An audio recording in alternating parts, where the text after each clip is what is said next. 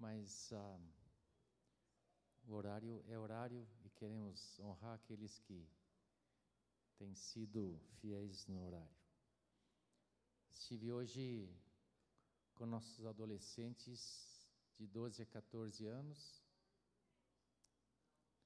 Thelma e Luísa também estavam lá.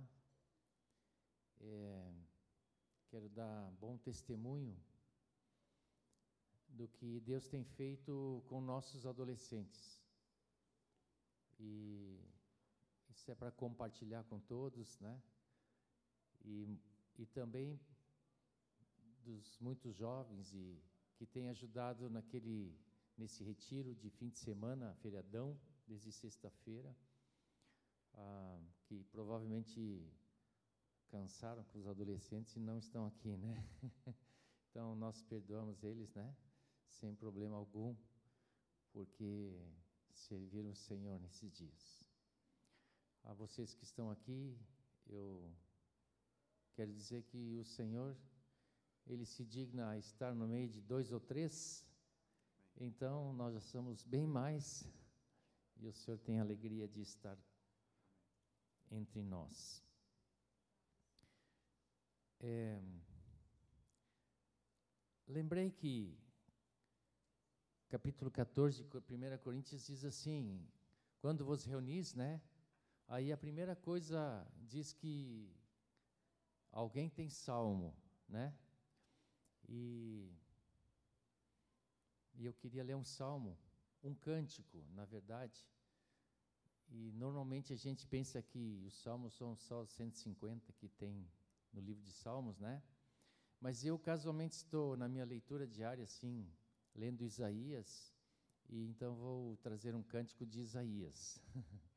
Está no capítulo 26 de Isaías. Quem quiser acompanhar está bem, se não, ouvimos.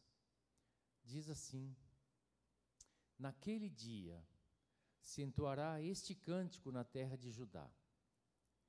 Temos uma cidade forte, na qual Deus põe a salvação como muralha e defesa. Abram os portões para que entre a nação justa, que guarda a fidelidade. Tu, Senhor, conservarás em perfeita paz aquele cujo propósito é firme, porque ele confia em ti. Confiem sempre no Senhor, porque o Senhor Deus é uma rocha eterna ele derruba os que habitam no alto, na cidade elevada, derruba e humilha até o chão, até o pó. O pé, o, o pé a pisará, os pés dos aflitos e os passos dos pobres. A vereda do justo é plana, tu que és justo, aplanas a vereda do justo. Também através dos teus juízos, Senhor, te esperamos. No teu nome e na tua memória está o desejo da nossa alma. Com minha alma suspiro de noite por ti, e com o meu espírito dentro de mim eu te busco ansiosamente. Porque quando os teus juízos reinam na terra, os moradores do mundo aprendem a justiça. Ainda que se mostre favor ao ímpio, nem por isso ele aprende a justiça. Até na terra da retidão ele comete a iniquidade e não vê a majestade do Senhor. Senhor, a tua mão está levantada, mas eles não a veem. Porém, eles verão o teu zelo pelo povo e ficarão envergonhados.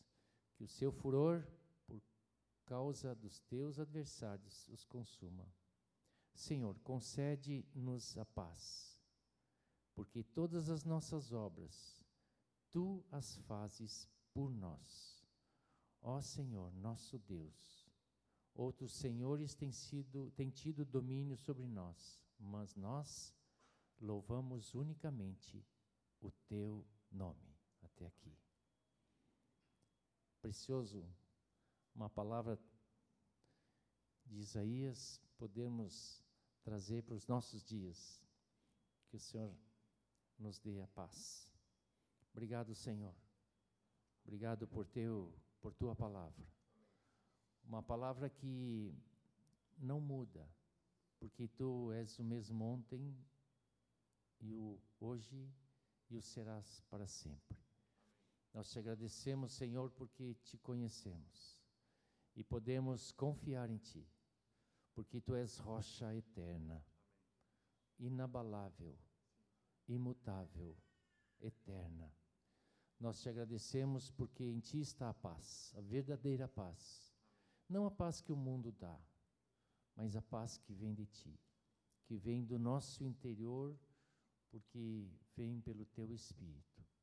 Senhor, nessa noite te entregamos esse encontro, essa comunhão, esse louvor, essa adoração, e que possamos todos estar olhando para Ti, sabendo que de Ti vêm todas as coisas. Muito obrigado. Em nome de Jesus.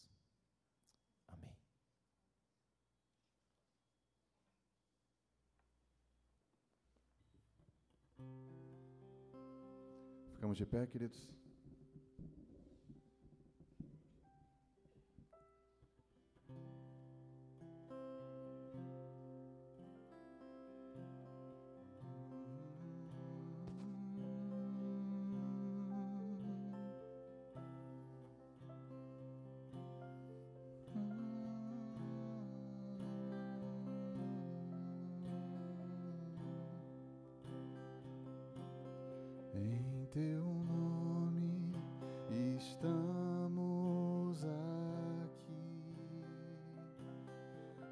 Dois ou mais buscando tua face, Jesus,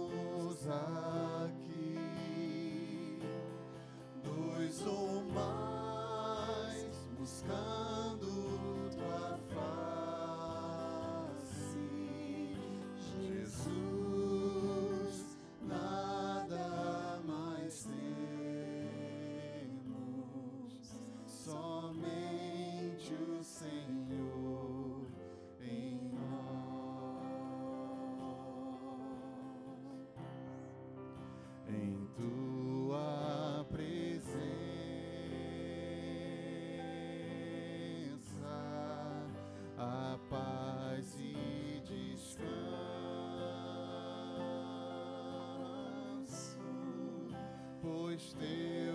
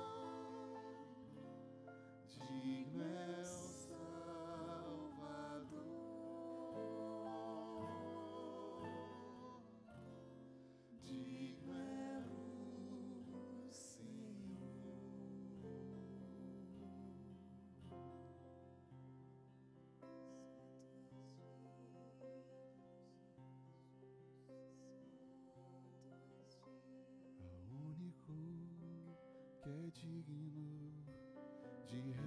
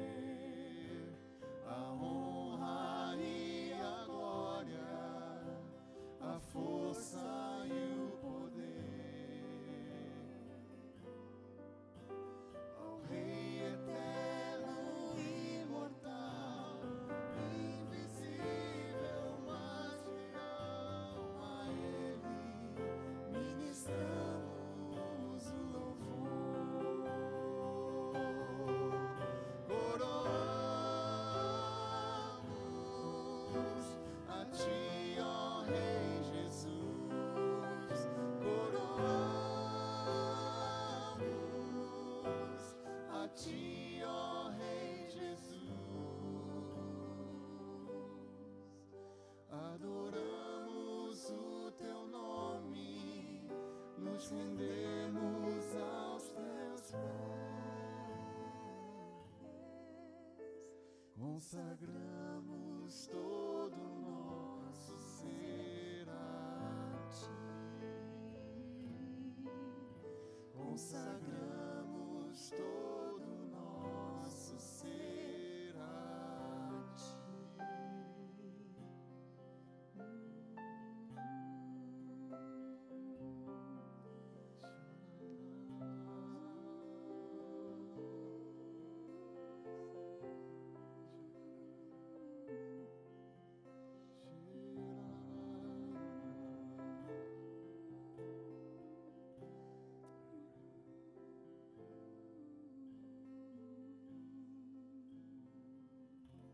Recebe o nosso louvor nessa noite, Jesus. Nossos corações estão gratos, Senhor, lembrando da tua obra, Senhor. A obra da redenção, Jesus. Tudo que há de bom em nós vem de ti, Senhor. Toda a glória é tua, Senhor. Obrigado, Espírito Santo, por revelar Jesus a cada dia mais para nós, Senhor. Podemos aqui te adorar em espírito e em verdade, Senhor.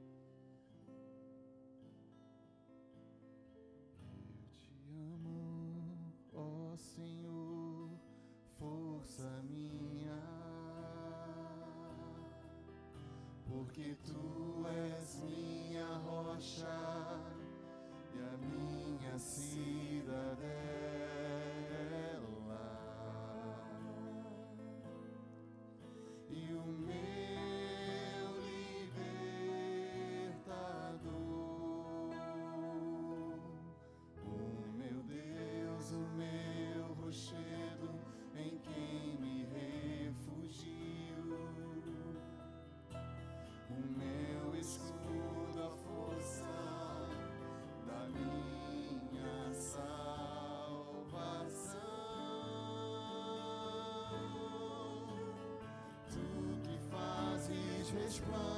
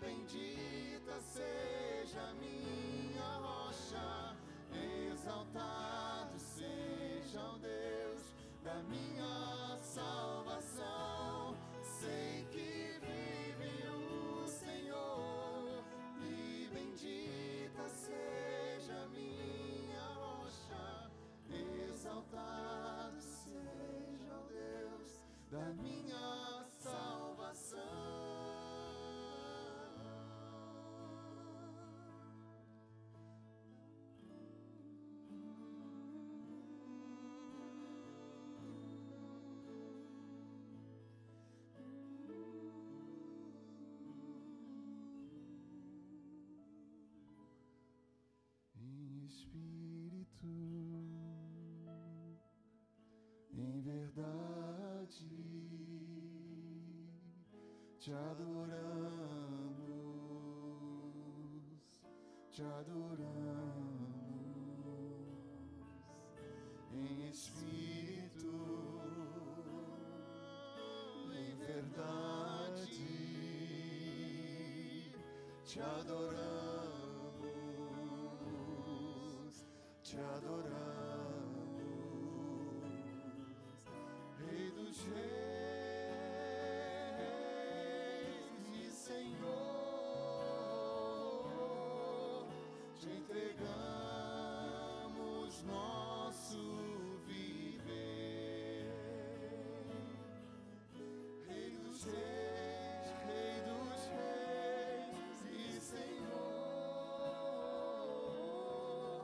te entregamos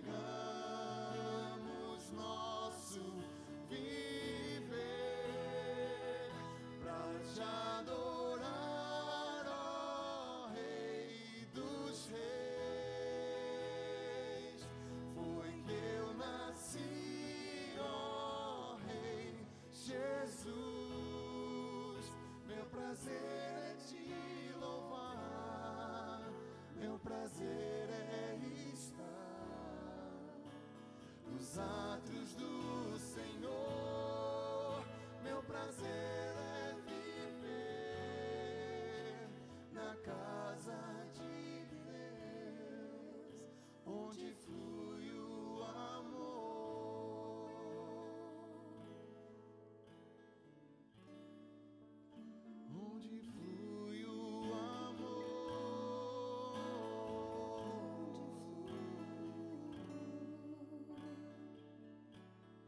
te adorar, ó Rei dos Reis.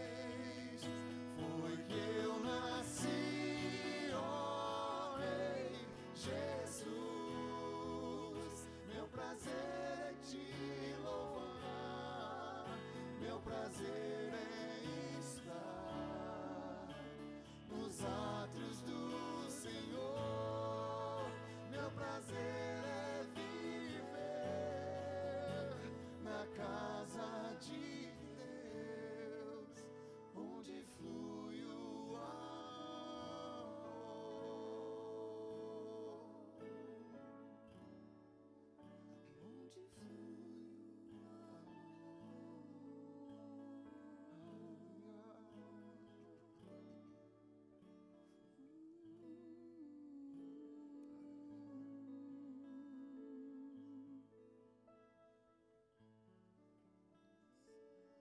Te louvamos, Senhor, pelo privilégio de sermos a tua casa, Senhor. Somos o teu santuário, Senhor. Obrigado por habitar entre nós, Senhor. Por habitar dentro de nós, Senhor.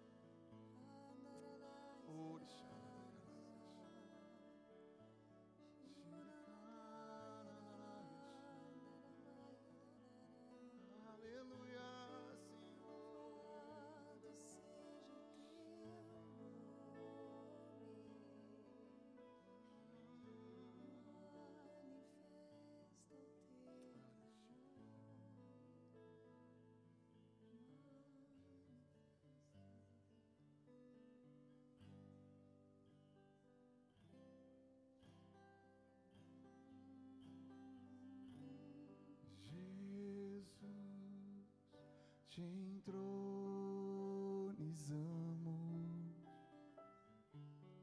declaramos que és rei. Tu estás no meio de nós te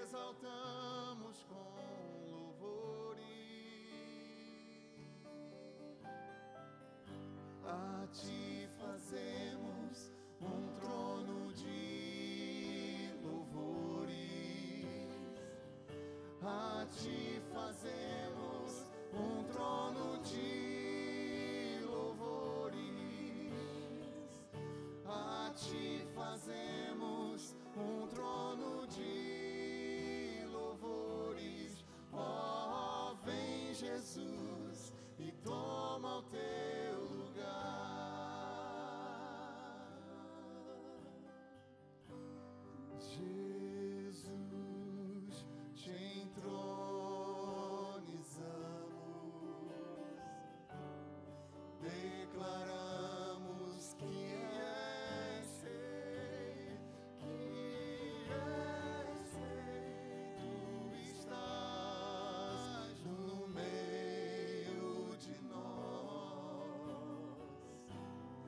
te exaltamos com louvores, a ti fazemos um trono de louvores, a ti fazemos.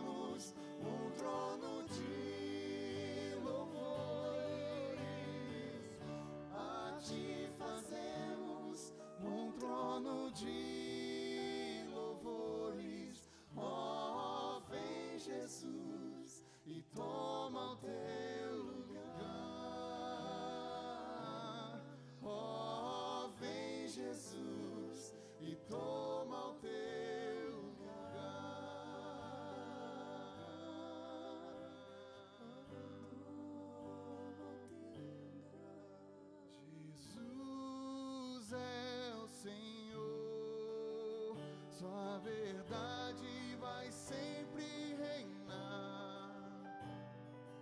faith.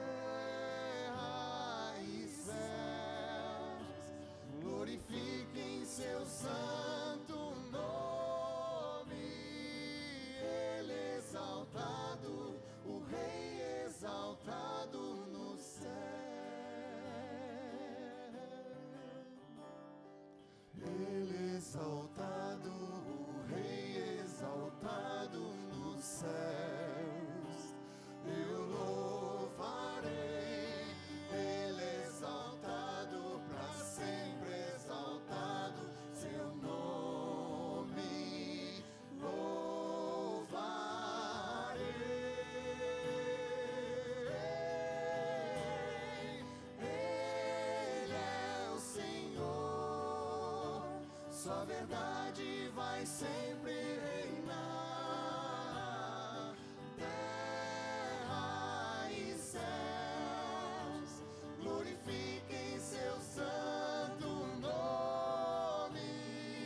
Ele exaltado, o Rei exaltado no céu. Jesus é o Senhor. Jesus é o Senhor. Sua verdade vai sempre reinar. Teu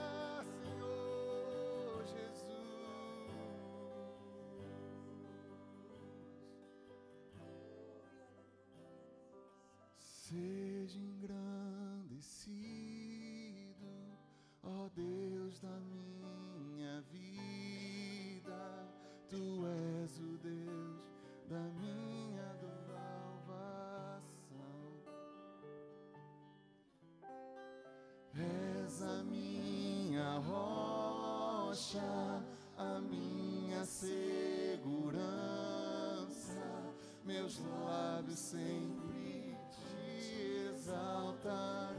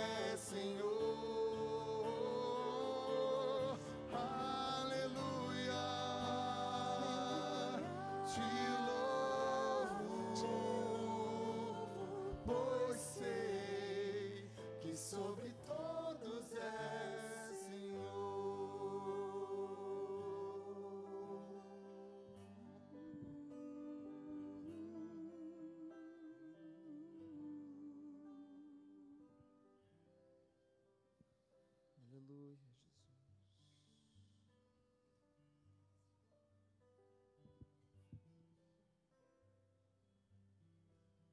Hum. Ontem nós estávamos no encontro de jovens. Eu ouvi uma palavra muito forte de Deus sobre confiança.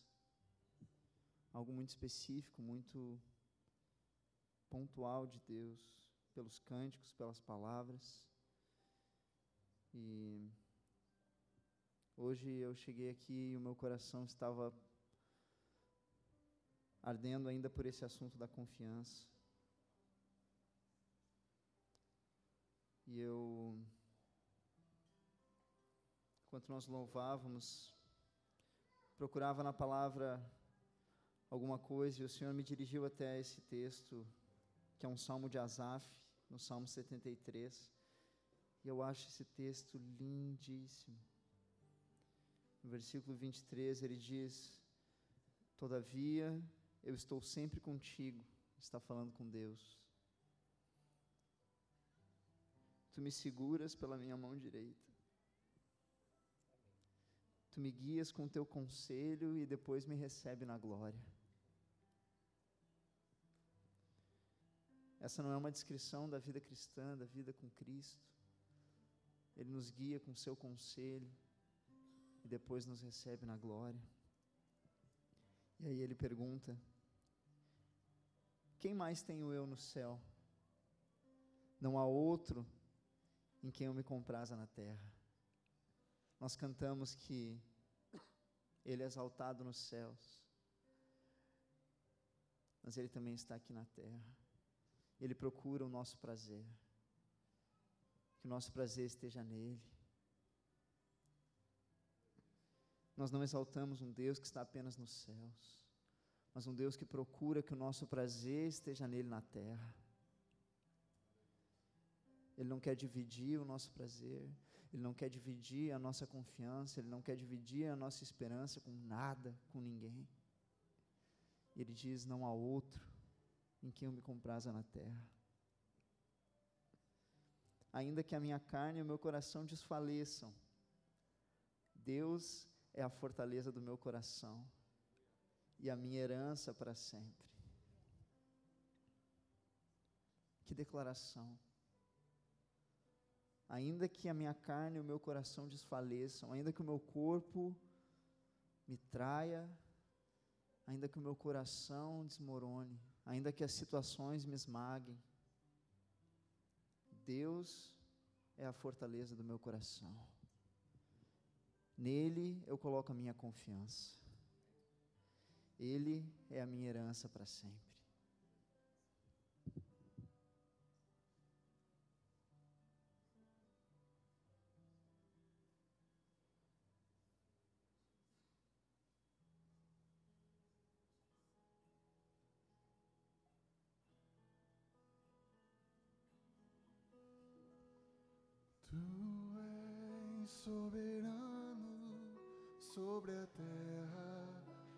Sobre os céus,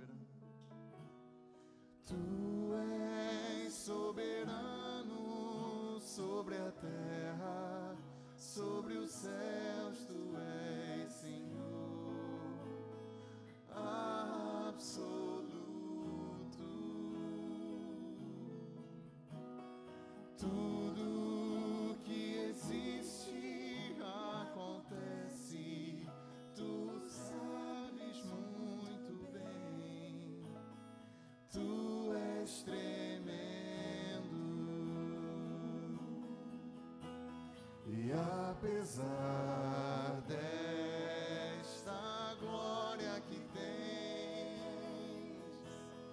tu te importas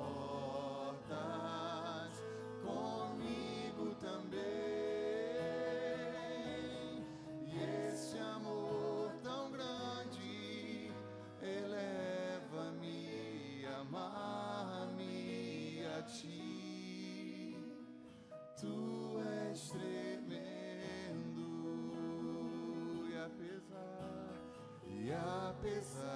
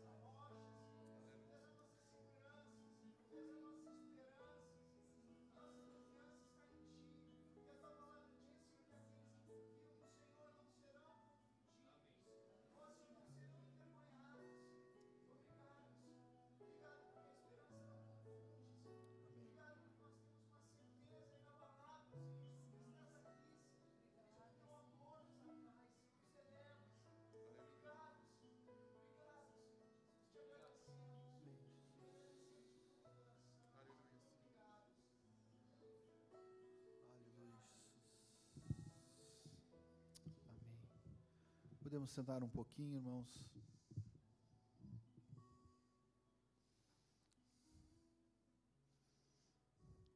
Queremos separar essa uma parte desse encontro para poder trazermos nossas ofertas diante do Senhor.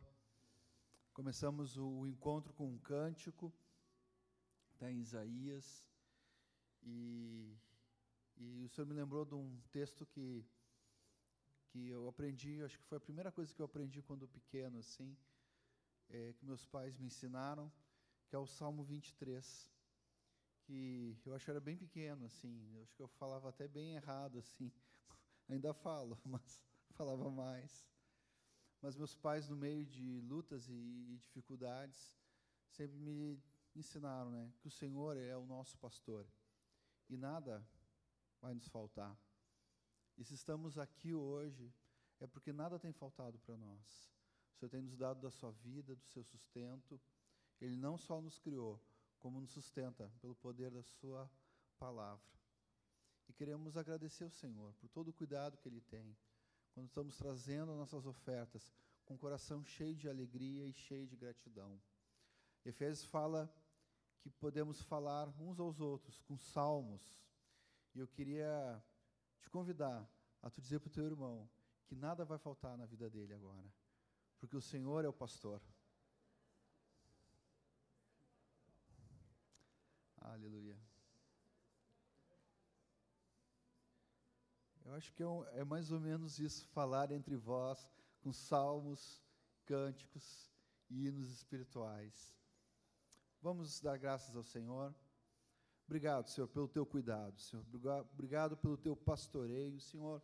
Tu tem nos sustentado, tu tem nos alimentado, Senhor. Tu cuida de nós, Senhor. E nós queremos agradecer, Senhor. Sempre lembramos disso, Pai, quando oferecemos aquilo que temos recebido, Senhor, as nossas primícias, Senhor, os recursos que temos, Pai, para o nosso sustento, sabendo, Senhor, que é Tu que nos sustenta, Senhor. E se podemos te oferecer, é porque já recebemos de Ti, Senhor. E é com gratidão, Pai, e alegria que queremos ofertar a Ti. Não só os recursos, mas o nosso coração para Ti, Senhor. Em louvor e adoração, contemplação, Senhor. Em nome do Senhor Jesus Cristo. Amém, Jesus. Os irmãos podem vir, os que trouxeram.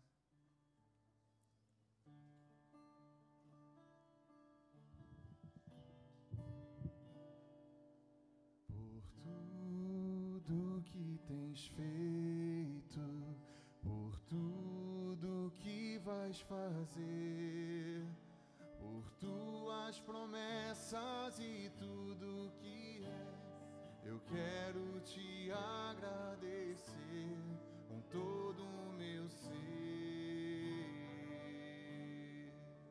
Te agradeço,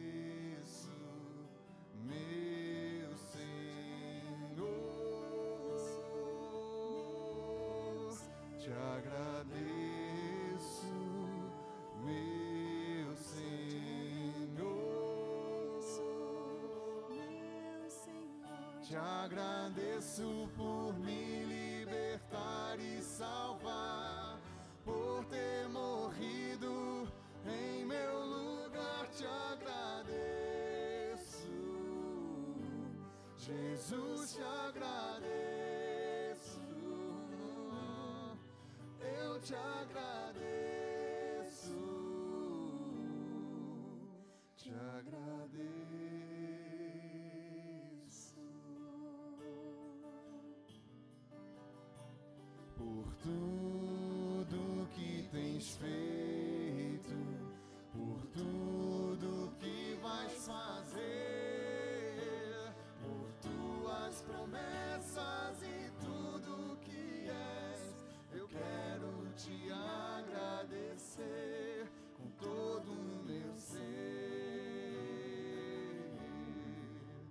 Te agradeço,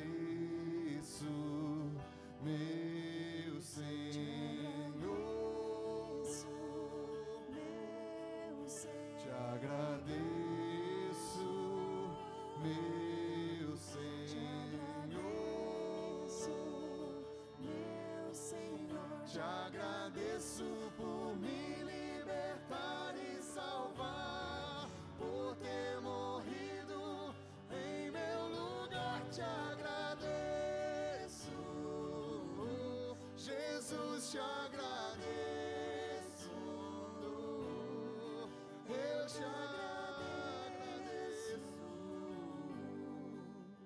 te agradeço.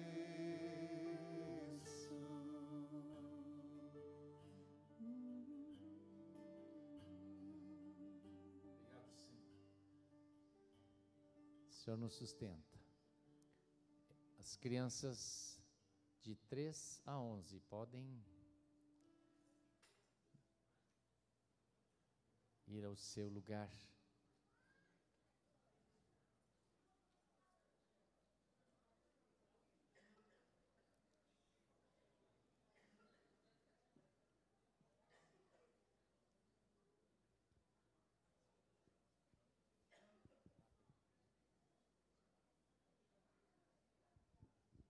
Samuel, fique aí mais um pouquinho, tá? Eu tinha pensado num outro cântico agora.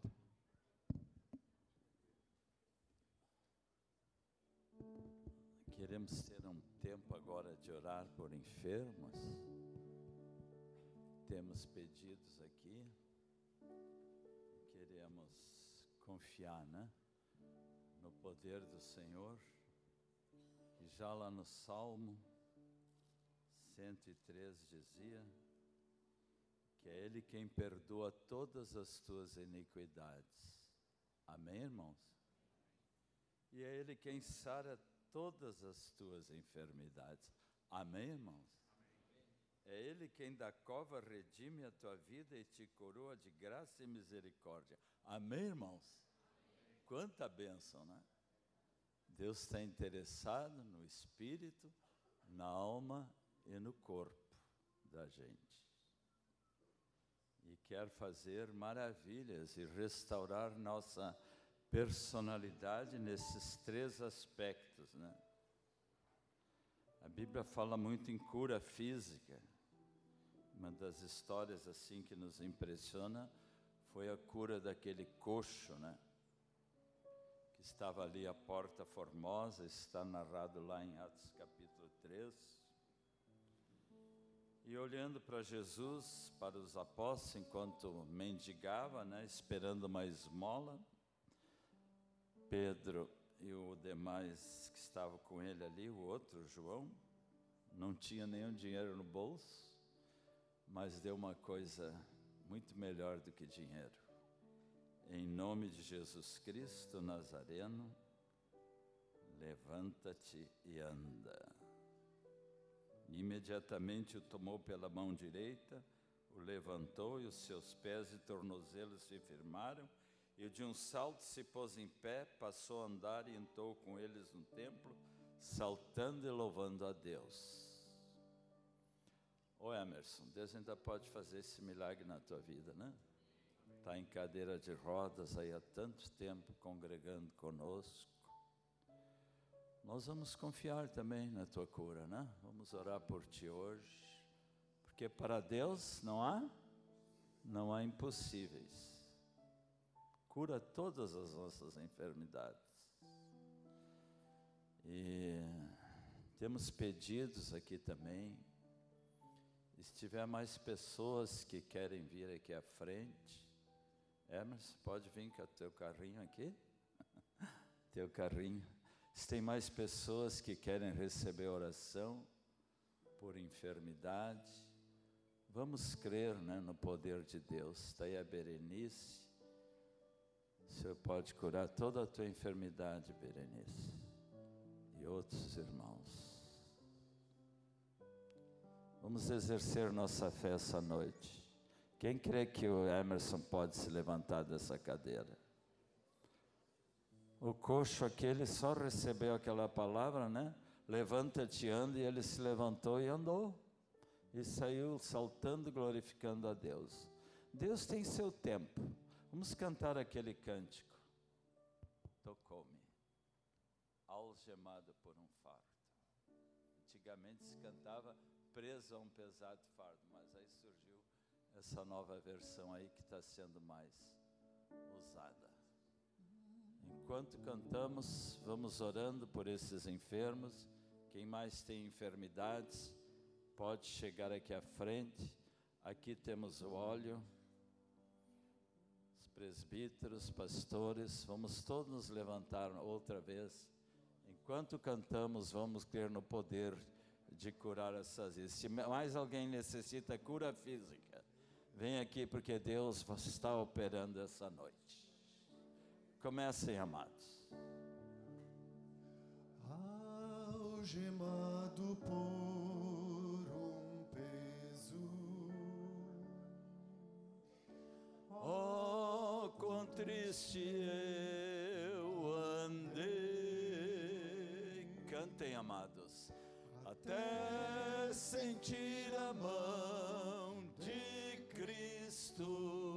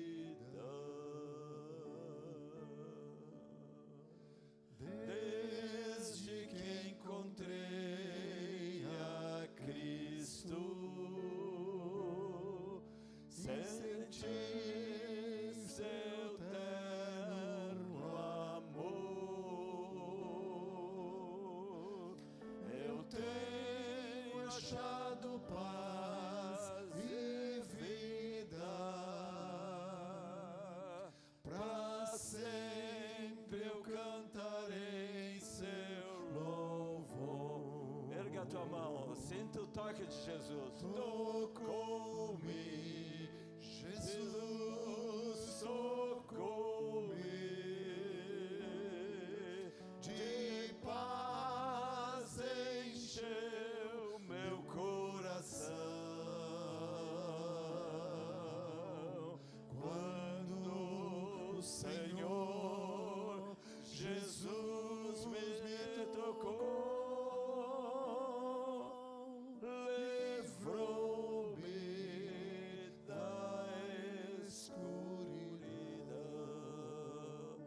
Você que está lá também atrás, levante a sua mão, receba o toque do Senhor.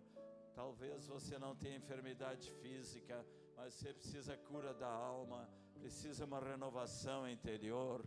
Confia, Jesus quer curar alma, espírito e corpo. Outra vez. Tocou-me,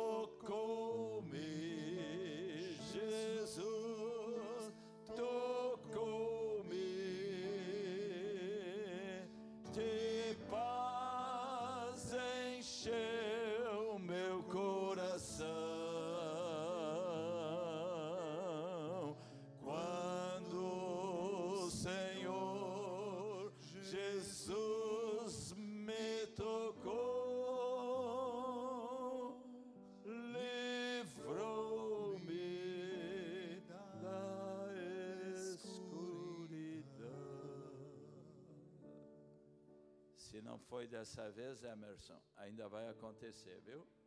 Ele está perseverando na fé. Glória a Deus. Vamos aplaudir a Jesus.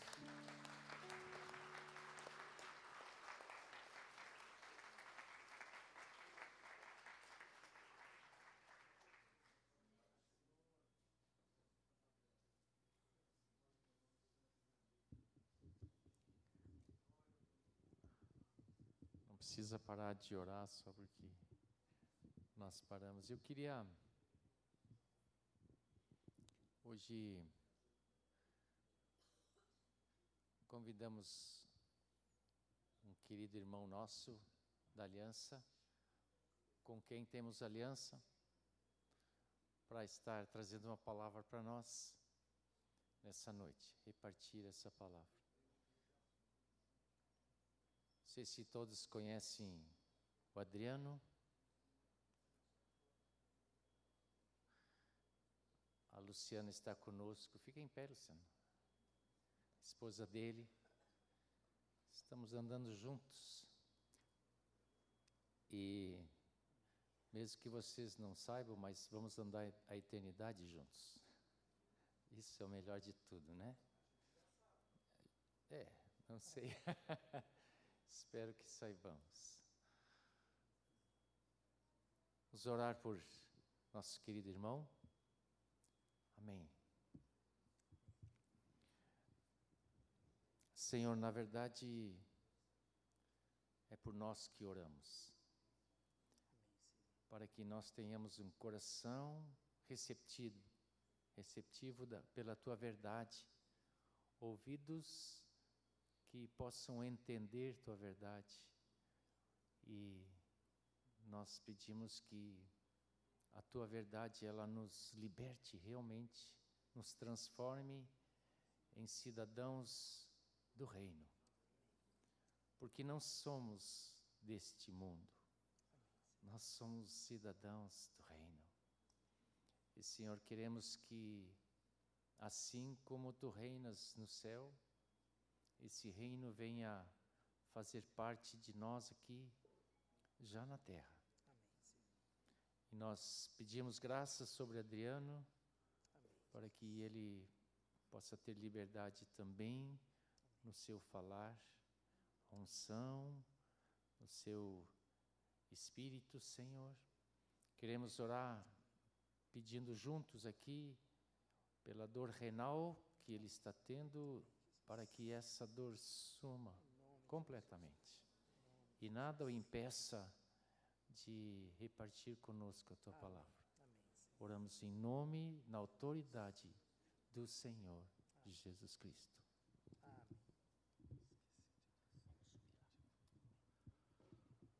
Tínhamos pedidos aqui, ainda que irmãos nos pediram. Oramos por Irma, pela cura de suas enfermidades e tumores, por Alberto, que está em depressão. Teu poder se manifeste nesses casos, Senhor.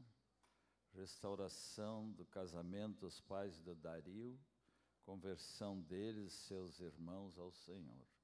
Colocamos esses pedidos também diante de Ti, Senhor, e aguardamos a resposta e já cremos, porque a Tua palavra diz: tudo quanto pedirmos em oração, crendo, receberemos. Aumenta a nossa fé, Senhor. Amém.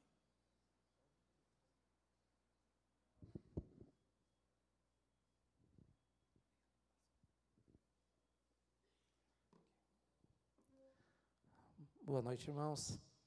É, agora que vocês já sabem que eu estou com uma pedra nos rins, aí se você achar que eu estou nervoso, eu não estou nervoso. É a pedra que está que tá descendo, tá bom? Mas eu estou bem tranquilo aqui. Uh, irmãos, é, eu lembro é, durante a Segunda Guerra Mundial, é, naquilo que ficou conhecido como a Batalha da Inglaterra, né? Teve um momento da Segunda Guerra em que uh, somente a Inglaterra estava guerreando, né?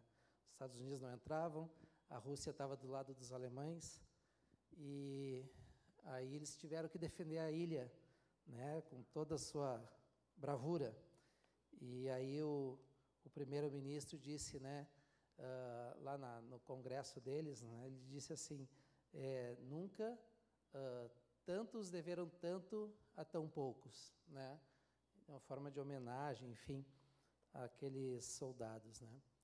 É, parafraseando ele, né, a respeito da nossa congregação, né, eu poderia dizer que nunca tantos deveram tanto a tantos, né, tantos irmãos e irmãs, né, que têm nos abraçado, que têm nos acolhido, abraçaram nossas crianças, nossos adolescentes, nossos pastores, né, então hoje somos uma congregação é, 100% acolhida pelos irmãos, e somos muito gratos, muito gratos mesmo. Né? Nós não temos como é, recompensar, só agradecemos, né? porque às vezes nós oramos é, pedindo que Deus se manifeste para que as pessoas vejam que Ele é verdadeiro, que a Bíblia é verdadeira. Né? Mas muitas vezes nós podemos nós nos manifestar e cumprir a palavra, né? E cumprir a Bíblia, para que as pessoas vejam que Deus é verdadeiro, que a Bíblia é verdadeira. E eu é, tenho aprendido isso aqui com vocês, né? De vocês têm é, expressado esse amor, esse cuidado do Senhor pelas nossas vidas. E nós somos muito gratos por isso. Amém? É, eu quero então compartilhar com os irmãos é, 1 Samuel, capítulo 23 versículo 1. Graças a Deus pela Sua palavra. 1 Samuel 23, versículo 1. Paulo, o apóstolo Paulo, ele disse uh, que tudo o quanto outrora foi escrito para o nosso ensino e para o nosso proveito foi, foi escrito para que pela paciência e consolação das Escrituras nós tenhamos esperança. Então, eu quero que você é, tenha na sua mente, no seu coração, no seu radar, é, que no fim das contas, é, a palavra que para que você tenha esperança, né? Tudo o que outrora foi escrito. Então, nós vamos falar é, de uma de uma trama palaciana política lá em Israel mas foi escrito para que tenhamos esperança. Amém? Então, se você é, chegou aqui com faltando esperança, precisando renovar sua esperança, que o Senhor ele te abençoe, que ele te recompense, que ele é, derrame sobre ti naquela medida que ele sabe que você precisa, né? Aquela medida personalizada que Ele tem para cada um de nós nessa noite. Amém?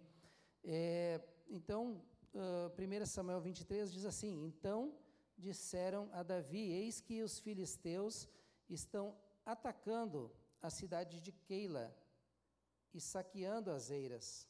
Davi consultou o Senhor, perguntando: Devo ir e atacar esses filisteus? O Senhor respondeu a Davi: Vá, ataque os filisteus e livre a cidade de Keila. Porém, os homens de Davi lhe disseram: Temos medo aqui em Judá, quanto mais indo a Keila lutar contra as tropas dos filisteus. Então Davi tomou a, tornou a consultar o Senhor, e o Senhor lhe respondeu: Levante-se e vá até Keila, porque estou entregando os filisteus em suas mãos. Então Davi e os seus homens foram a Keila, lutaram contra os filisteus e tomaram todo o gado deles, e causaram grande matança entre eles. Assim Davi salvou os moradores de Keila. Aconteceu que quando Abiatar, filho de Aimeleque, fugiu para junto de Davi em Keila, levou a estola sacerdotal. Foi anunciado a Saul que Davi tinha ido a Keila. Então Saul disse: Deus o entregou nas minhas mãos. Está cercado, pois entrou numa cidade de portões e ferrolhos. Então Saul mandou chamar todo o povo para a batalha, para que descessem a Keila e cercassem Davi e os seus homens. Quando Davi soube que Saul maquinava o mal contra ele, disse ao sacerdote Abiatar: Traga aqui a estola sacerdotal.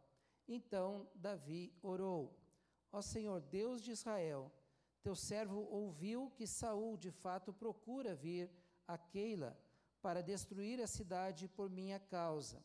Será que os moradores de Keila me entregarão nas mãos dele? Será que Saul virá mesmo como o teu servo ouviu?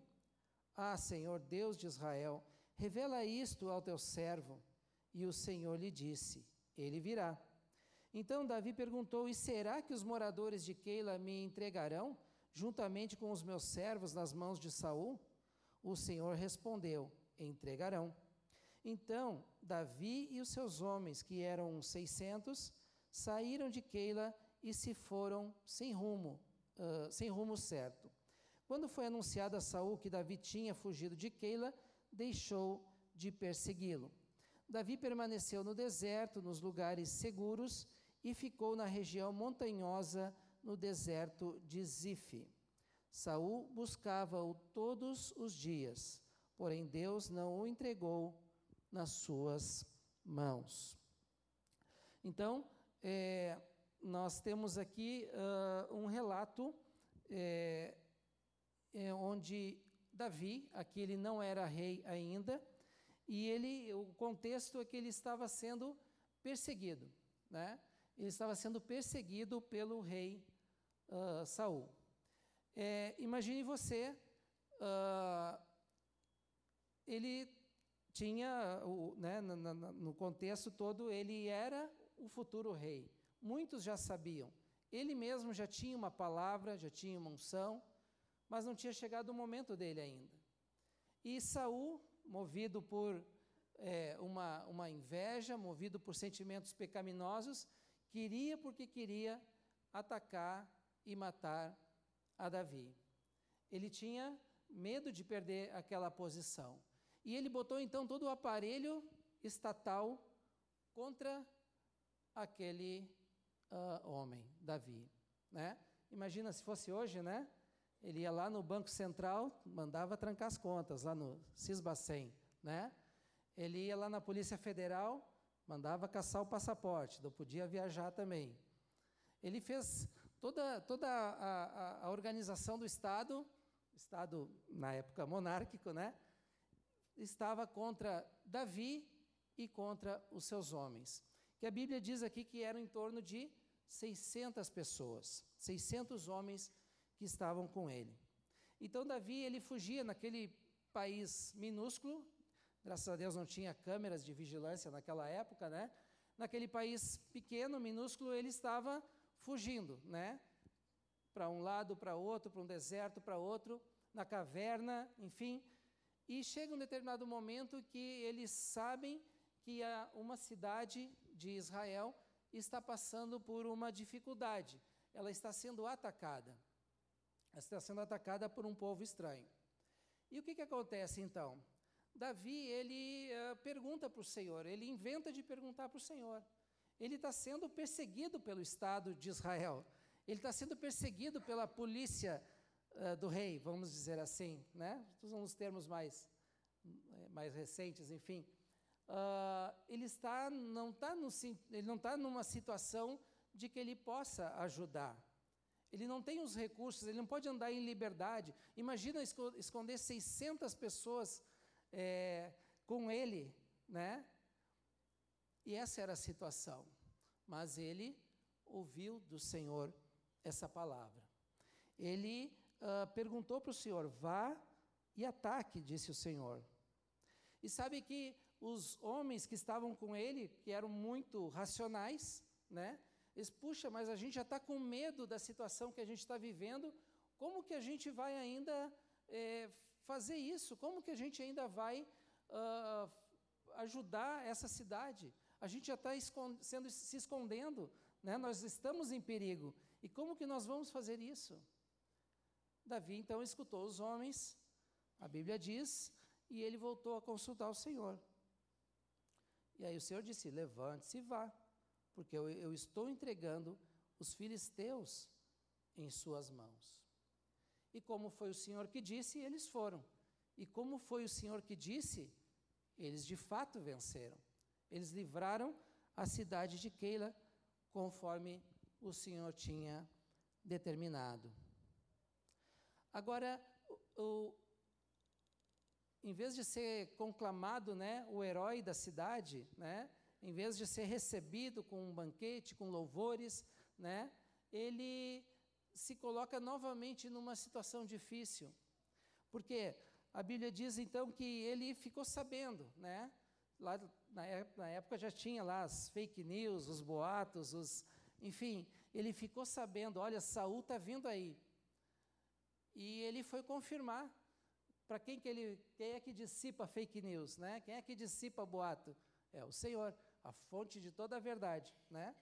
Aliás, se a gente, se essa trama aqui, né, fosse falada hoje no Jornal Nacional, né, ou no Jornal de Jerusalém, né, ia dizer, ah, Davi fugiu, tal, mas ninguém ia dizer que ele consultava o Senhor, que as coisas aconteciam porque ele consultava o Senhor, né? A Bíblia que relata a verdade, ela diz, era o Senhor. É, a gente não fica sabendo detalhes dos nossos governantes, como que eles tomam decisões, né, quem que eles consultam, quem que eles buscam. Mas a Bíblia diz que Davi, aqui, nesse momento da vida dele, ele consultava, ele buscava o Senhor. E os boatos então chegaram de que ele, sim, ele era ainda é, procurado, buscado por Saul e por sua polícia. Ah, então ele foi consultar o Senhor e o Senhor disse: Ele virá. Ele não disse, né, olha, né, puxa vida. Não, ele virá. Foi direto. É, e vão me entregar, os, o pessoal aqui vai me entregar depois de tudo que eu fiz? E ah, vão te entregar. Entregarão. Um verbo só, entregarão. Então Davi e os seus homens, que eram 600, diz a, no versículo 13, saíram e foram sem rumo certo sem rumo certo. E eles ficaram na região montanhosa, no deserto de Zif.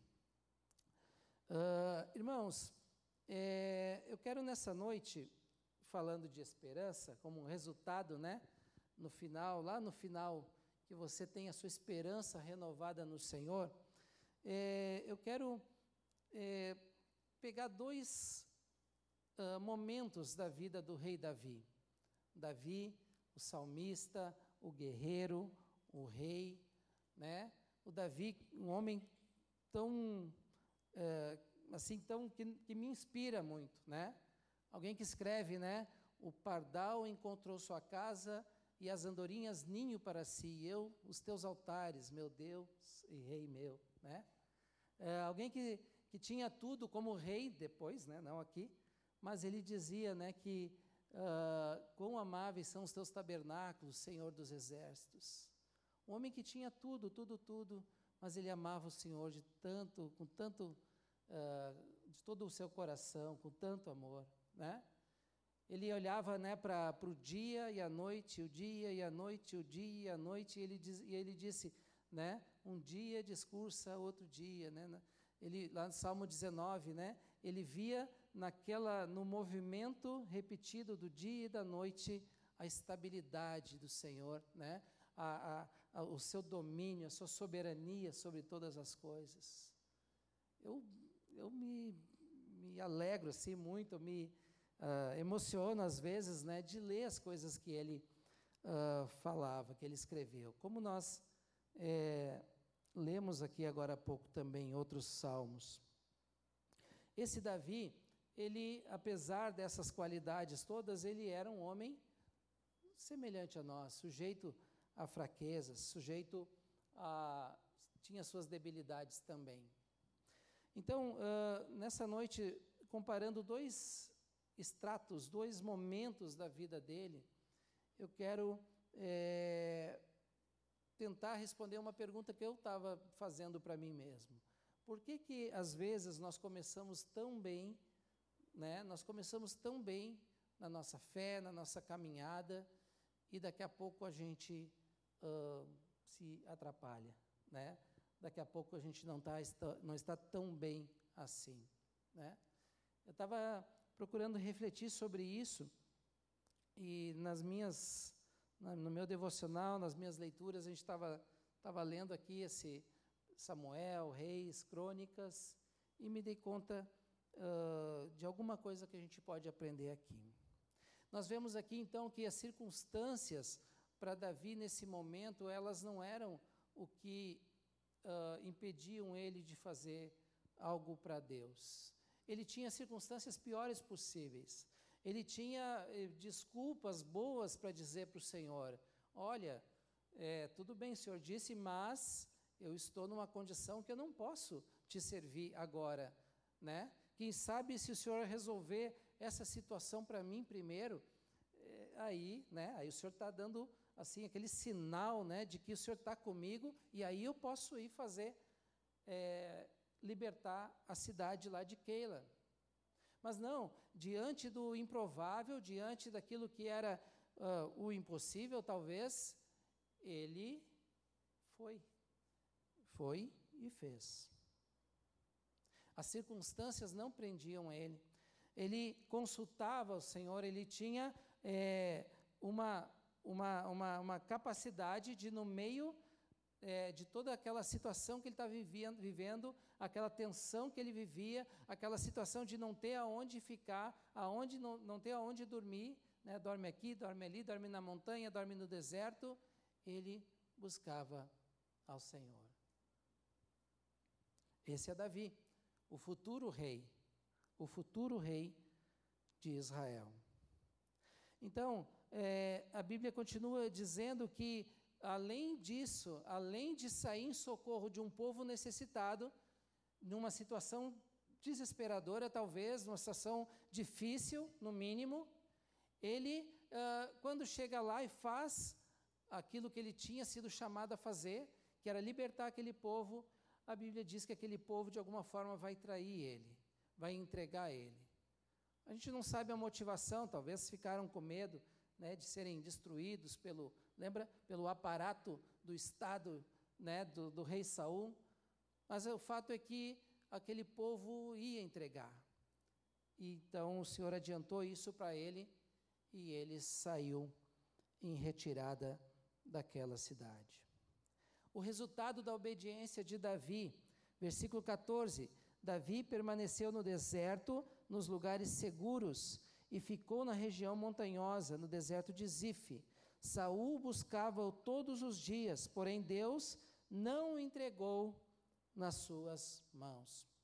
Irmãos, me faz acreditar que eventualmente o deserto ele não é necessariamente um lugar de destruição, não é um lugar em que você uh, cometeu algo ruim necessariamente para passar por ele, mas e também que não é porque você está no deserto que seja algo que uh, uh, o, o Senhor não está lá. Porque depois de essa sequência de atos de obediência, vamos dizer assim, nós vemos que Davi ele foi parar no meio do deserto, num lugar deserto. Mas ele não estava abandonado, ele não estava é, deixado de lado ou deixado para trás, porque a palavra diz que mesmo no deserto, Deus não entregou Davi nas mãos de Saul. Ele foi cuidado, ele foi protegido. É, eu não sei uh, o que, que vocês pensam necessariamente aqui na congregação, mas eu tenho uma teoria que, por mais que a gente eh, discorde de algumas teologias né, que tem aí na televisão e tal, por mais que a gente ensine, mas de alguma forma, ah, muitas vezes aquelas, aqueles ensinos ficam na nossa mente, no nosso coração, e a gente é propenso a acreditar que tudo sempre vai dar certo porque somos filhos, filhas de Deus. Tudo sempre vai, vai ser perfeito, vai ser colorido, vai ser uh, bom, porque nós temos o Senhor. E a Bíblia, ela de Gênesis a Apocalipse, ela fala de coisas que são aparentemente ruins, mas que trazem coisas boas para nós. Que são ruins, de fato, não aparentemente, mas que no final elas vão produzir um bem maior em nossas vidas. Amém? Todas as coisas cooperam para o bem daqueles que amam a Deus, daqueles que são chamados segundo o seu propósito. Então nós vemos que o Davi, nesse momento da sua vida, ele ainda não é rei, ele ainda não tem o poder, né, de eh, como ele vai ter lá no futuro, mas ele consultava ao Senhor ele buscava ao Senhor. E não tinha tempo ruim para ele. Ele obedecia. O segundo, então, uh, o segundo extrato, vamos dizer assim, da vida uh, de Davi, que eu quero compartilhar com vocês nessa noite, é em 2 Samuel, capítulo 23. Com isso, eu não estou dizendo que somente essa, esse momento ele ouvia o Senhor. Se você ler, né, tem outros momentos que ele consultava o Senhor, ele orava, ele buscava o Senhor. Eu estou pegando esse, esse momento de exemplo, um recorte na vida dele. Amém? É, nós vamos ver agora um outro momento, é, 2 Samuel, capítulo 24.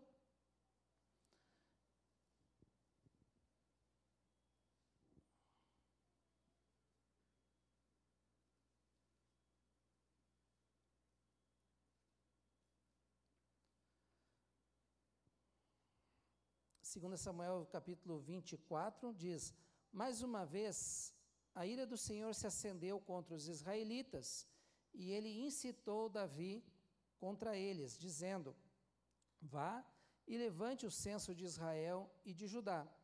O rei disse a Joabe, comandante do seu exército: Percorra todas as tribos de Israel, desde Dan até Berseba, e levante o censo do povo para que eu saiba o seu número. Então Joabe disse ao rei: Que o Senhor seu Deus multiplique este povo cem vezes mais, e que o rei meu senhor o veja. Mas por que o rei meu senhor quer fazer uma coisa dessas? Porém a palavra do rei prevaleceu contra Joabe e contra os chefes do exército. Então eles saíram da presença do rei para levantar o censo do povo de Israel. Passaram o Jordão e acamparam em Aroer, à direita da cidade que está no meio do vale de Gade, e foram a Jazer. Dali foram a Gileade, chegaram até Cádiz, na terra dos heteus. Seguiram a Dan, Jaã e viraram-se para Sidom. Chegaram à fortaleza de Tiro e a todas as cidades dos heveus e dos cananeus, de onde saíram para o sul de Judá a Berseba. Assim, percorreram toda a terra e depois de nove meses e vinte dias, chegaram a Jerusalém. Joabe apresentou ao rei o resultado do recenseamento do povo.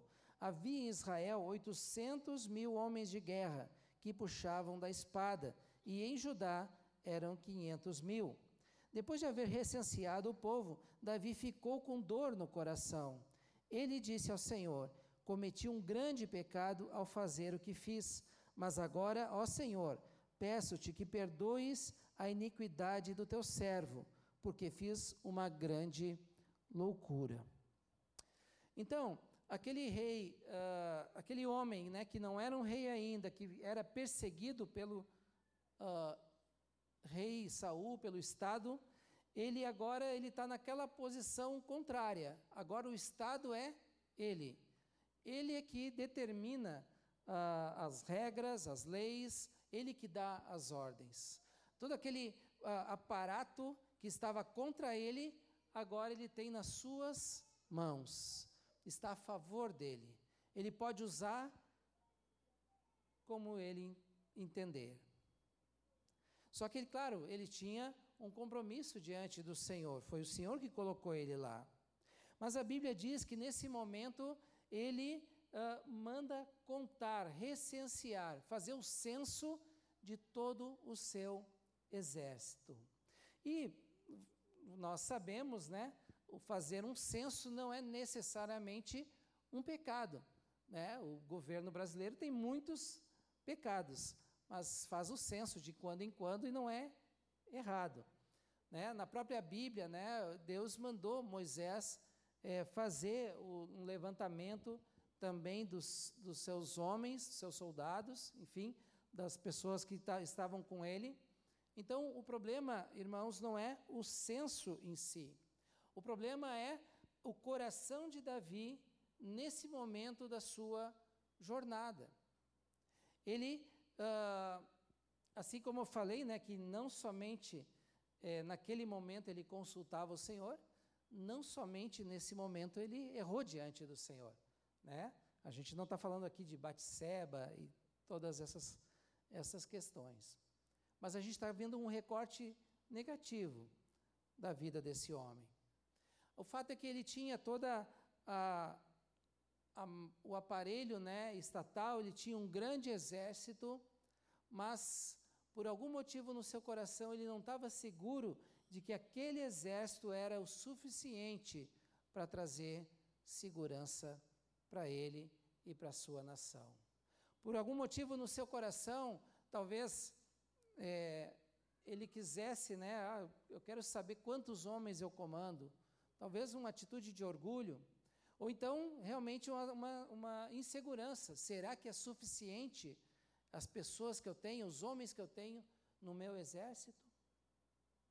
Sabe, é, em Romanos 5, né, diz que a experiência produz esperança. Né? Então, é, puxa, a experiência era para gerar mais confiança no Senhor. Mas no caso aqui de Davi, ele estava é, vacilando. Não era mais o Senhor que ele consultava, mas ele queria saber a força que ele tinha no seu, no seu exército, nos seus homens. Irmãos, é, ele tinha 600 homens no início, fugindo, fugitivos, com CPF preso, com um passaporte confiscado, 600 homens, e ele foi e cumpriu uma missão, uma vontade, uma obra de Deus. Nesse momento, é, a Bíblia diz que ele tinha um milhão e trezentos ou um milhão e seiscentos mil homens a serviço dele. É, segunda Samuel e, e Primeira Crônicas divergem um pouco. O comentarista diz que assim que Davi caiu em si da, da, da, do pecado que ele cometeu, ele mandou parar a contagem. E aí lá em Crônicas fala que uh, duas cidades não foram contadas, não foram contabilizadas. Enfim, ele tem, diz, tinha 600 homens e era um homem que fazia o que Deus mandava. Agora ele tem 1 milhão e 300, 600 e ele estava ali paralisado. Mas graças a Deus, ele caiu em si. Graças a Deus, ele caiu em si. Ele disse no verso 10: Cometi um grande pecado ao fazer o que fiz, mas agora, ó Senhor, peço-te que perdoes a iniquidade do teu servo, porque eu fiz uma grande loucura. Uma grande loucura. Irmãos, é, então nós corre, corremos esse mesmo risco de nós, é, no início da nossa jornada, nos alegrarmos com o Senhor, nos alegrarmos com o mover do Senhor na nossa vida, na nossa família, na nossa casa. Nós nos alegramos né, naquela novidade é, de vida que o Senhor traz para nós, né, uma nova perspectiva, uma nova visão de mundo, onde as coisas começam a fazer é, sentido né, de, de, um, de um ponto de vista espiritual, ou vem uma cura, vem uma libertação. E é uma alegria tremenda. Mas em algum momento da nossa jornada, a gente vai guerreando uma guerra, vai guerreando outra guerra, vai guerreando, né, vai passando por uma luta, vai passando por uma dificuldade, vai passando por uma necessidade. E pode ser que em algum momento a gente é, fique mais endurecido, o nosso coração fique mais difícil de ver o Senhor agir. Eu acredito que era mais ou menos isso, era isso que estava no coração de Davi. Deus, o Deus que ele consultava, né, por algum momento, instigado ali por Satanás, né, ou a Bíblia fala, né, que o Senhor é, instou, né, no coração dele, porque o povo ali estava pecando, é, por algum momento ele vacilou, ele confiou nas bênçãos que ele tinha nas bênçãos que ele tinha. O Senhor deu para ele um reino, o Senhor deu para ele um exército, o Senhor deu, deu para ele mil coisas lá na época. E ele confiou naquelas coisas, ele estava confiando naquelas coisas naquele momento. Mas graças a Deus, ele se deu conta. E o Senhor mandou um profeta, e o profeta disse no versículo 12: é, 2 Samuel 24, 12: Vá e diga a Davi: Assim diz o Senhor, eu lhe ofereço três opções, escolha uma delas para que eu a execute contra você. Gade foi falar com Davi e lhe comunicou isso, dizendo: Você quer sete anos de fome na sua terra, três meses fugindo dos seus inimigos que vão persegui-lo, ou três dias de peste na sua terra? Decida agora e diga que resposta eu devo dar ao que me enviou. E então, é, essa atitude, meus irmãos, essa atitude de Davi diante do Senhor, ela gerou uma consequência, né?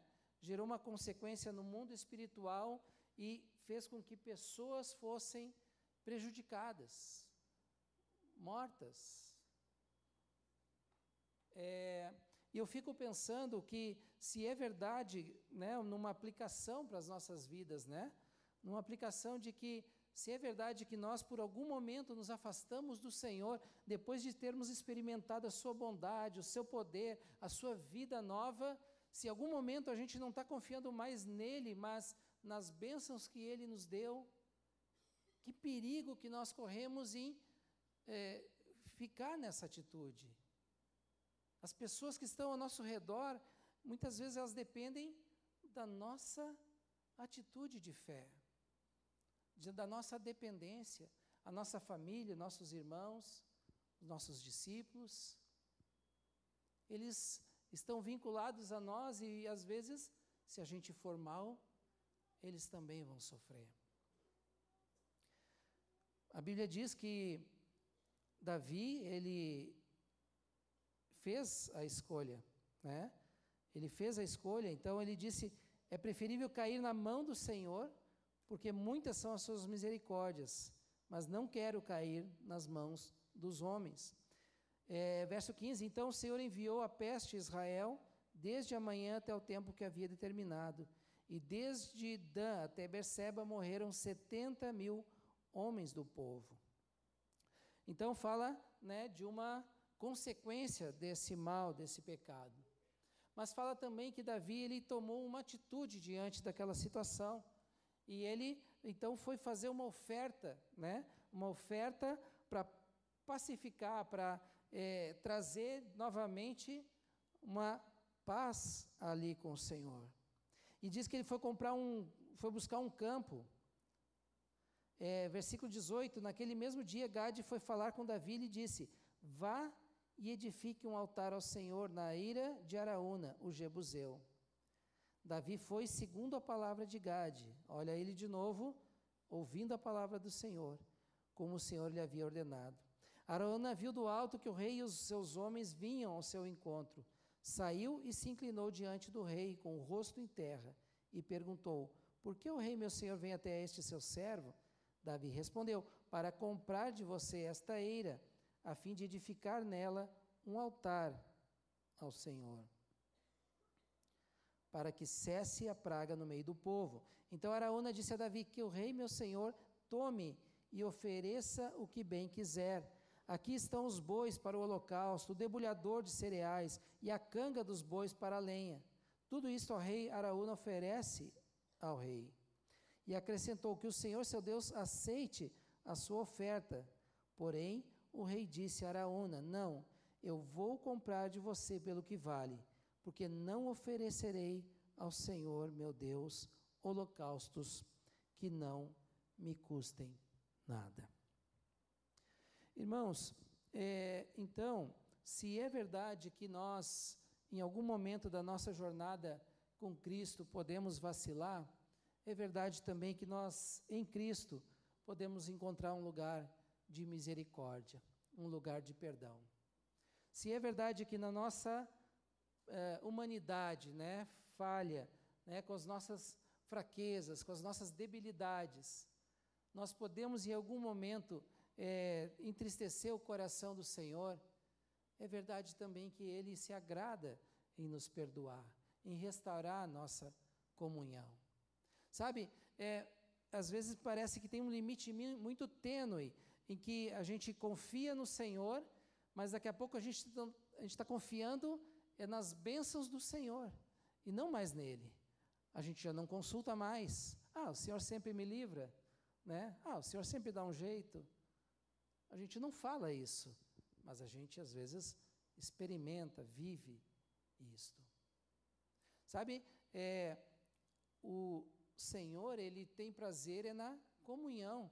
E eu acredito que as bênçãos, a cura, os milagres, tudo isso são formas de nos atrair a Ele, para que nós continuemos ligados a Ele, conversando com Ele, procurando Ele, buscando Ele. E não para sairmos, virarmos as costas, beleza, mais uma vez o Senhor me ajudou. Não.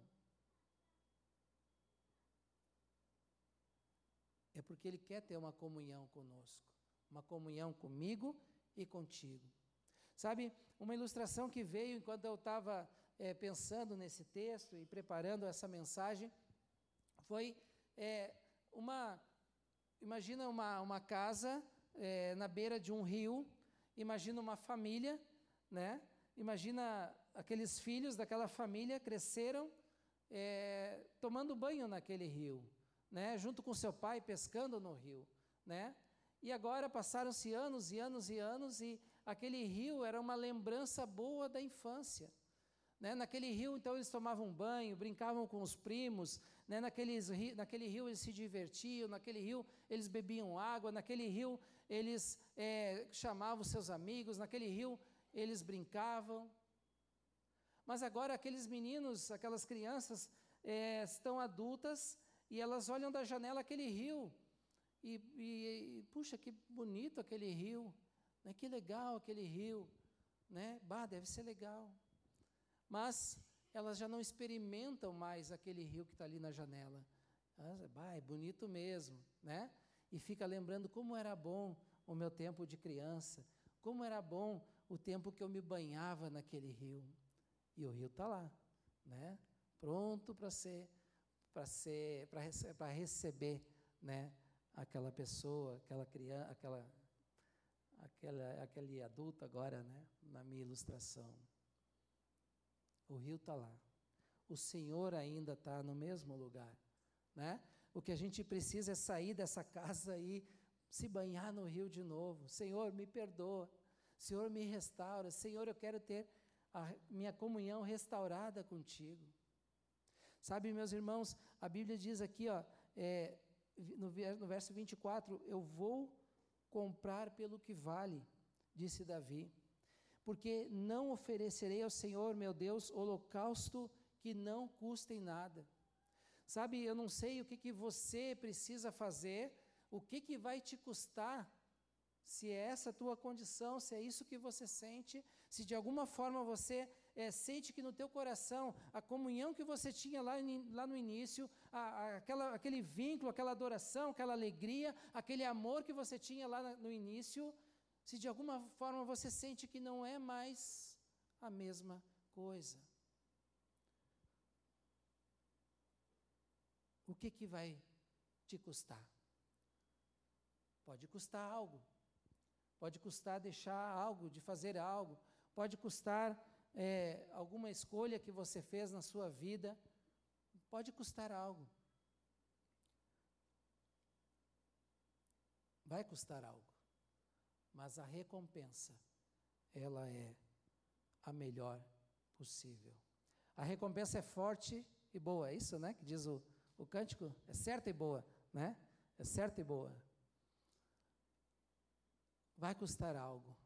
Talvez se arrepender, como fez Davi, do seu orgulho, né, de admitir que as nossas escolhas, elas nem sempre são uh, as escolhas do Senhor, né? Quantas vezes nós tomamos decisões sem consultar o Senhor, sem ouvir a Sua voz? Quantas vezes nós entramos no lugar lá do botão automático, né? E vamos indo, vamos indo, vamos indo e achando que é, o Senhor quer aquela vida que a gente está vivendo. Mas Ele não quer, eu acredito que Ele não se satisfaz em nos abençoar somente para sermos abençoados. Ele quer ter uma vida de relacionamento, de comunhão comigo com você. Amém? Amém. É, vamos fechar os nossos olhos. Eu vou conduzir como a gente conduz lá na aliança. E vou, você pode fechar os teus olhos.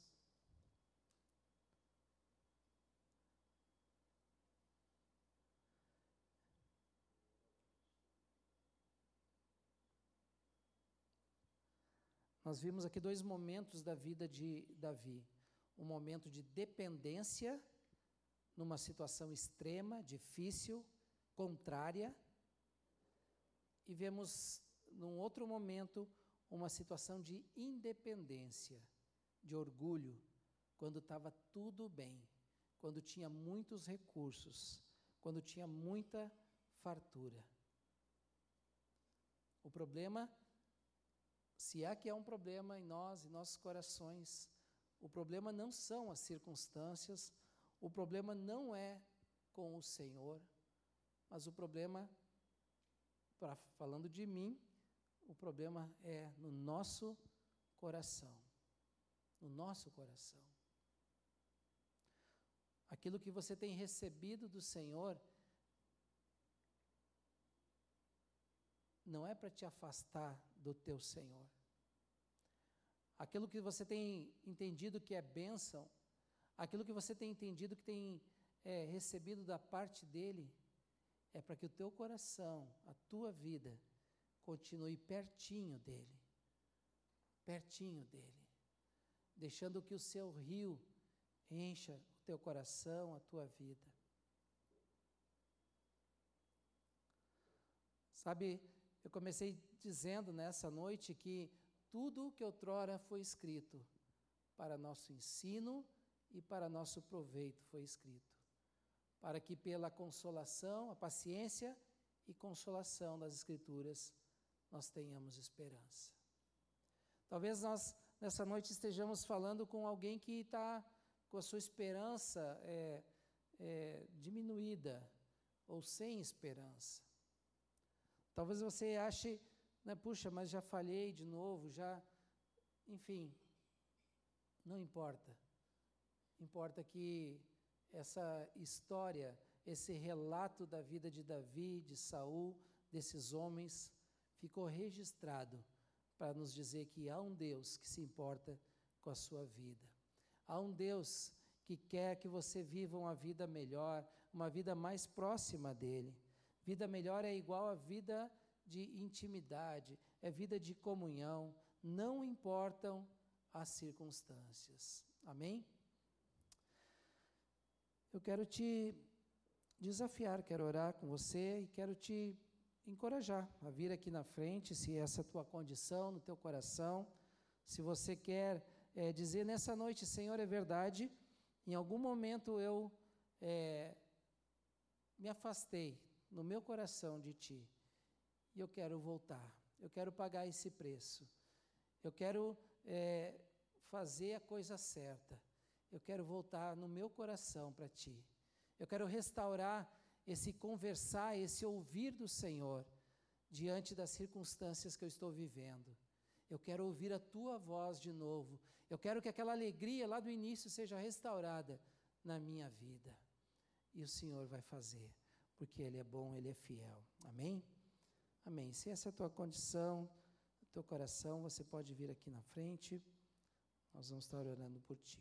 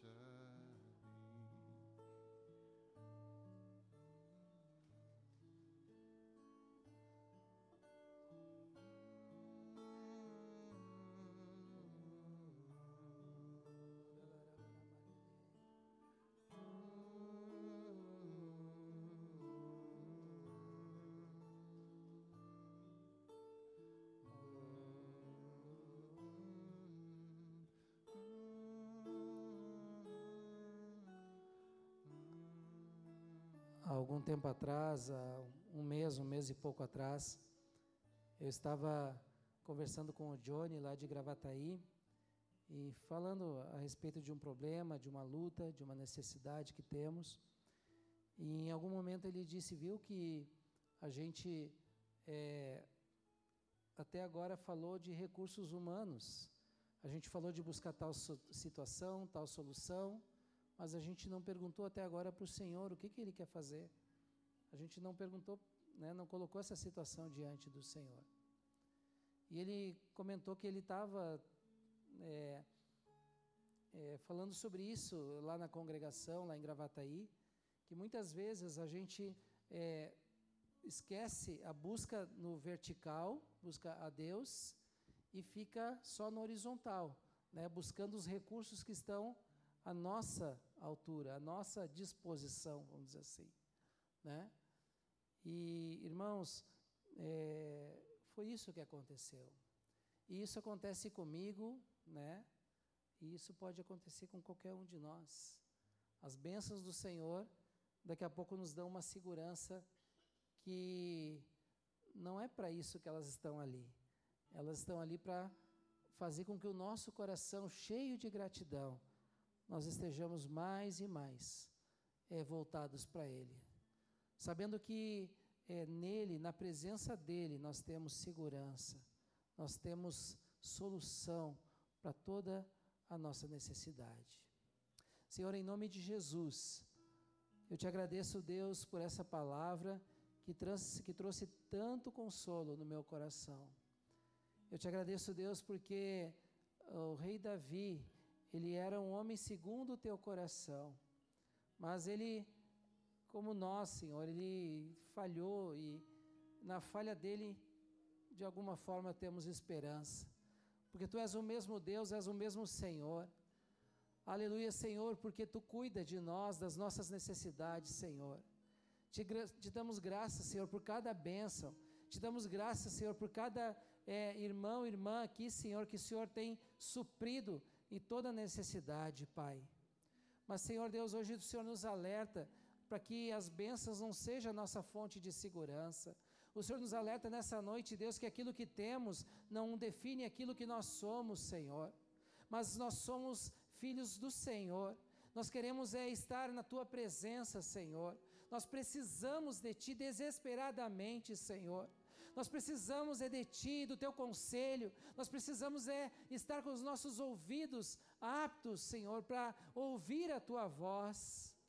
Ah, Senhor Deus, abençoa, ó Deus, de forma é, muito, muito particular, muito, Senhor, é, personalizada, muito, Senhor, é, de, daquilo que está no teu coração, Deus, para o coração de cada um aqui dos meus irmãos e das minhas irmãs, Senhor.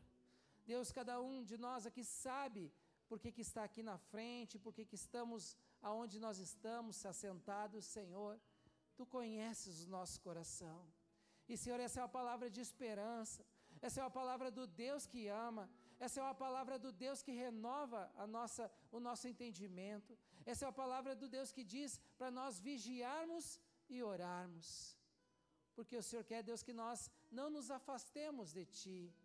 Senhor, nós reconhecemos que exteriormente é fácil nós fazermos as coisas que Te agradam. Exteriormente é relativamente fácil é, vir ao culto, estar com os irmãos e tudo mais mas, Senhor, tu te agrada é daquilo que ocorre no nosso coração. Restaura a comunhão no nosso coração, restaura a comunhão verdadeira. Deus, restaura aquele primeiro amor, restaura, Deus, aquele tempo, Deus, em que nós nos alegrávamos, Senhor, com tudo que tu fazias em nós. Pai querido, em nome de Jesus, em nome de Jesus, Senhor, vem, vem, Senhor, vem, Espírito Santo, e restaura em nós a alegria da tua salvação. Pai querido, em nome de Jesus, não nos deixa, Senhor, é, indiferentes, não nos deixa, Senhor, é, calados, quietos diante do teu propósito, Deus, de nos trazer nessa noite, nesta reunião, para ouvir do Senhor, Pai. Te louvamos, Deus, te agradecemos, Senhor.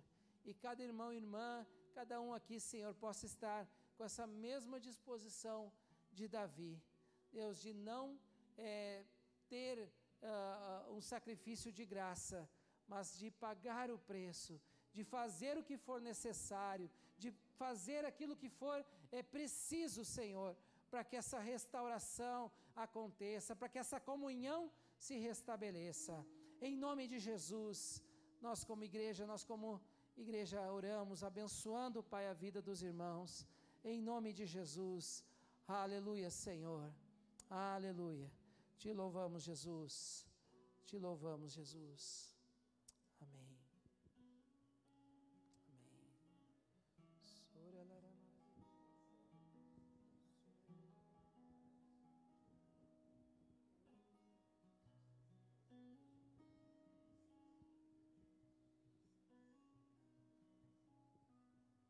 Obrigado, Jesus. Obrigado por teu Espírito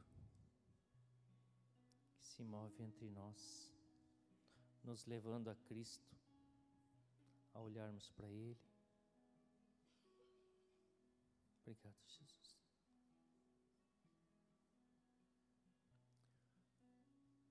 Abençoa teu irmão que está do teu lado.